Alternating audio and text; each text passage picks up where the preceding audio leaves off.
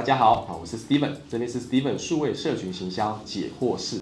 这个问题是针对于在行销代理商行业里啊，乙方的才会遇到的一个题目了。那其实甲方、乙方都一样，甲方是到底要找新厂商还是旧厂商？那乙方到底是要新客户还是旧客户啊？我先从甲方再讲乙方。甲方来说，一个稳定的厂商啊，其实是非常重要，因为第一个有合作默契，不用重新说；第二个他也比较了解我们；第三个是因为案子也值得托付。跟他的专业都很重要，所以如果有合作稳定的话，贸然换的话，也有可能会踩到雷嘛。所以稳定是很重要，所以维持一个长久是 OK。那有时候新厂商明明很优秀，可是又不敢换，有没有注意到这样的一个挣扎点？那我们的建议是这样，就是说，真正在服务对接里面是要看他的作品，看他的执行团队，甚至领导人的理念，然后过程里面的诚意，过程里面的用心有没有感受得到？那这个是一个判断的依据跟关键。好，不管新厂商旧厂商。还是要踏踏实实的提供服务，哈，才是一个好的、值得留下来的厂商。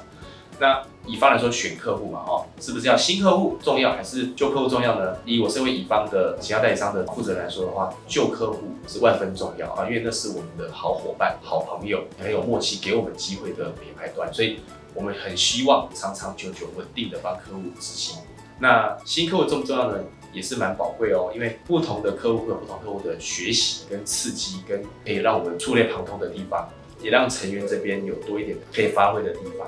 所以讲新跟旧，那不如讲叫做好客户。那所谓好客户呢，我们就会分三个嘛。好，第一个是钱预算够不够，第二个是有名吗？是不是大知名客户，或是一个呃很重要的在台湾人都知道的案子？第三个叫有学习，好，是不是有会让我们学到东西的地方？所以就判断三个：有钱、有名、有学习。谢谢。这边呢，我将传授啊，来自于我在营销 CI 里面上的课程，总共有八千个学员上过我的课程，还有呢，呃，有两千个以上为品牌服务操作的经验，六百个品牌的操作啦，会有一些成功的范本，或者是失败的教训，那这些呢，其实都是非常宝贵嘛，就会把它化为结晶，然后成为一个一百题的题库，提供给大家，为大家呢带来一个好的贡献。